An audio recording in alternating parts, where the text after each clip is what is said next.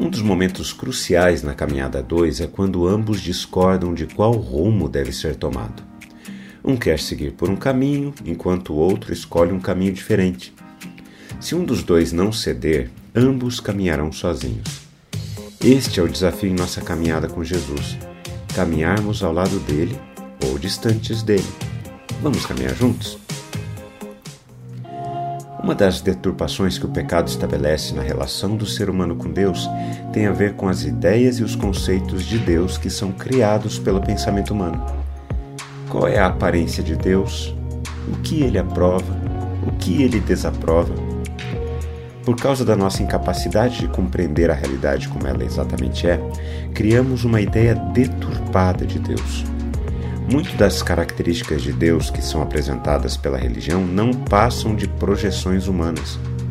Uma dessas características tem a ver com a noção religiosa de justiça. Para a religião, justiça divina está mais ligada à punição do que à redenção. Isso é exatamente o oposto do que Jesus ensinou sobre a justiça divina. Como você deve ter percebido, o Evangelho de Marcos aponta inúmeros encontros de Jesus com os fariseus. Eles representavam a religião judaica. Neste encontro, os fariseus chegaram e começaram a discutir com Jesus, pedindo que ele fizesse aparecer um sinal vindo do céu. Jesus, nos diz o texto, arrancou do íntimo do seu espírito um gemido e disse: Por que esta geração pede um sinal? Em verdade lhes digo que nenhum sinal será dado a esta geração. E deixando-os, tornou a embarcar e foi para o outro lado. A religião gosta de impor modelos de conduta a todos, homens, mulheres e até mesmo ao próprio Deus. Os fariseus queriam que Jesus comprovasse que ele era realmente Deus, desde que ele agisse de acordo com o que eles determinariam que seria ou não de Deus. Isso significa que qualquer evidência de que Jesus era Deus só teria validade se a religião atestasse.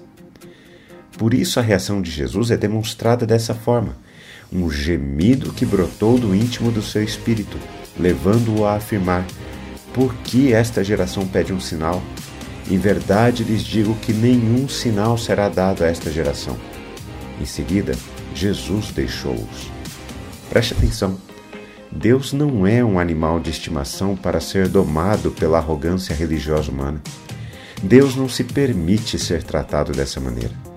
Jesus deixou os religiosos falando consigo mesmos. Enquanto eles não tivessem um coração humilde, continuariam buscando um Deus de acordo com as suas conformidades. Por isso Deus se revelou em Jesus, para que o que ele queria que compreendêssemos sobre ele ficasse evidente. Então, Sempre que você tiver alguma dúvida sobre o que dizem de Deus, basta olhar para Jesus. Jesus é Deus revelado a nós. Quando refletimos na palavra de Deus, precisamos responder a ela.